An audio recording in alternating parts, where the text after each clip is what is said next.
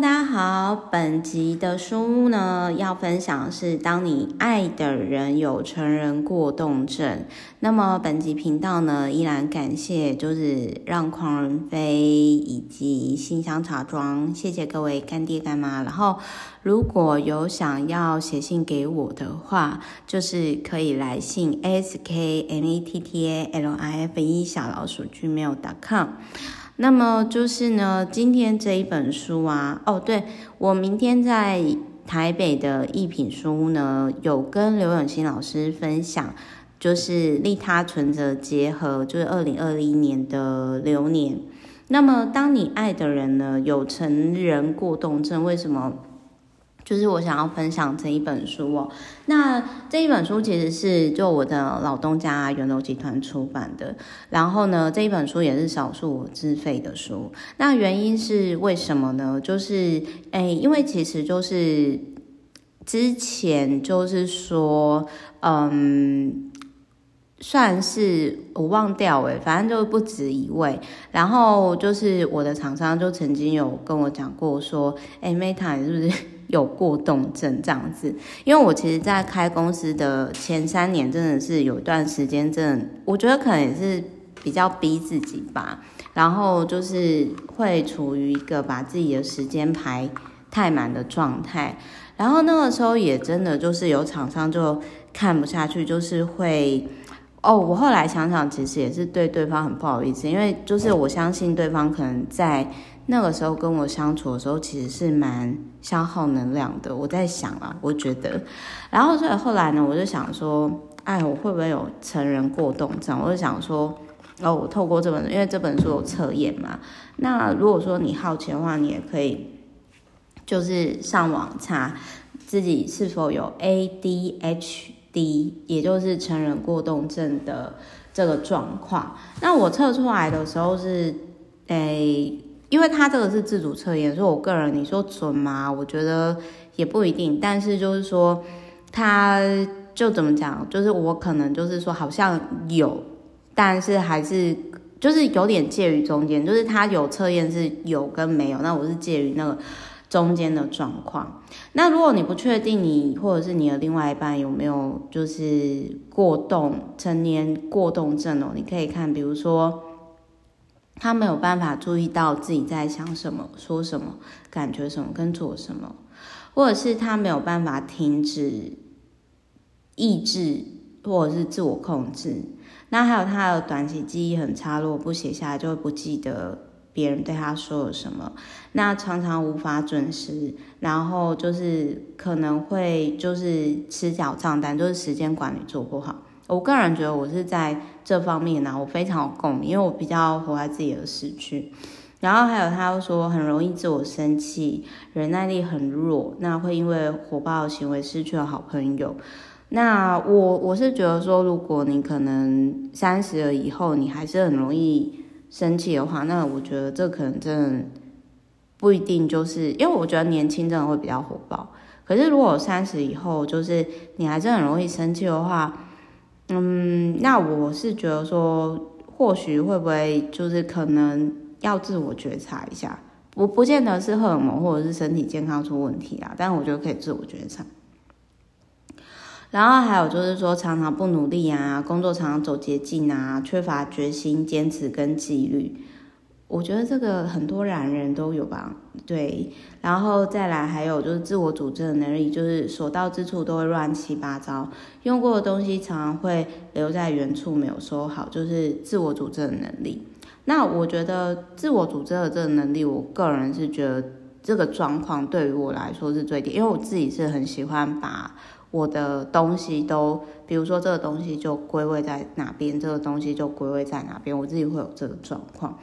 那所以他有提到说，其实成人过动症它是神经发展的疾病。那如果接受治疗的话，他可能就是会慢慢的康复。然后他其实这里在他有提到说，其实呃，他像成人过动症吼，哪些适合成人过动症的工作？我跟各位分享，有些很有趣，花艺师啊，发型师啊。哦，烹饪课啊，然后创业啊，啊、哦，或者是指导教练啊，哦，律师，然后我自己就想说，哦，我不知道为什么那时候，其实我在看这个工作的时候，这些。就是呃，算是可能适合成年过动症的工作的时候，其实我脑袋突然浮现几个我认识的人，包包含可能我自己也有一些轻微的这种状况。然后他有提到说，其实有些成人过动症的人，他们会有一些反社会的人格障碍，就是他们会对自己的伤害表现出缺乏同理心，就是好，比如说他。呃，拿原本要付账单的钱花在自己身上，然后或者是他们不顾别人安危，然后就把小朋友留在家中，自己跑出去玩。有没有社会新闻很常见？就是其实有些爸妈他们没没有觉察到，说他们其实自己生病了，他们其实是不适合就是照顾孩子的，然后又生小孩，小孩子不是很无辜嘛，对不对？然后他还有提到说，比如说。这个作者的外甥哦，他就是过动症结合冲动跟忧郁症，那这算是很字面主。他就说呢，他说他的脑袋哦很难停下来，不是念头一个接一个，而是脑袋一直都有负面的情绪，而且比正面的情绪很多。那我真的我曾经也有经历过类似的状况，可是我觉得我的应该不是成过动症，而是那个时候就是。呃，我之前有讲过我低潮嘛，就是我那个时候为什么会去环游世界，因为我我就发现到说，就是就常常阿嬷的那个不快乐童年的那个状况这样子。那只是我觉得每个人状况不同，有些人或许跟我一样，maybe 透过运动啊、阅读啊、旅行啊，你会自我疗愈、自我复原。那有些人可能他的环境或者是他的人格特质，让他可能选择并没有那么多。那再来呢？他有提到说，更多过动成人有睡眠的问题哦，就是他们可能就是会，呃，比如说就是有也有过重或者是肥胖跟饮食的问题，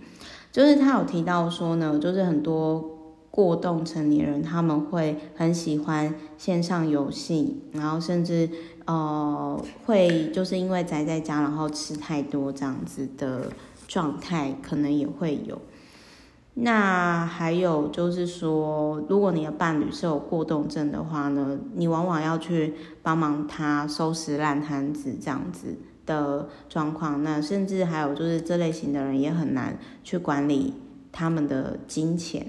这样子，然后还有就是他有提到说，如果你之前小朋友的时候出过出过车祸，还是头部受到创伤，也很有可能会引发成年人的过动症，然后坐立不安啊，停不下来啊，活动过度啊，然后你就觉得说这个人是在造什么这样子。那当然很多人就会除了吃药之外嘛，就是他这里他就有提到说呢，就是。他有提到说，就是过动者缺乏时间感，跟过动者就是会伤害，以及他的自我内就动机的状况嘛。那我想要讲一下，就是说，如果可以的话，就是比如说我这我我想要分享的是说，也许我可能并没有。成年过成人过动症，但是就是说，我想要分享的是，在我这一年呢，除了阅读以外，然后我把生活融入我的生活当中。那我个人是真的觉得说，其实你，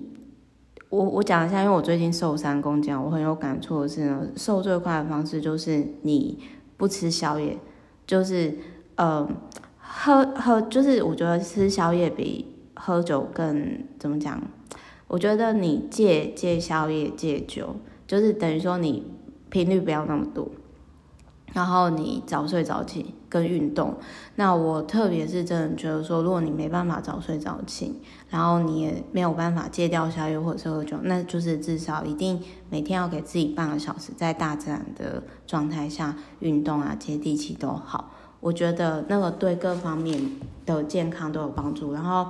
还有就是说，有些人是说可能就是戒掉糖类呀，然后多吃鱼油也会有帮助啦。就是除了说，除了说就是去那种吃药之外，这样子，那他其实也会建议说，有成人过动症的人，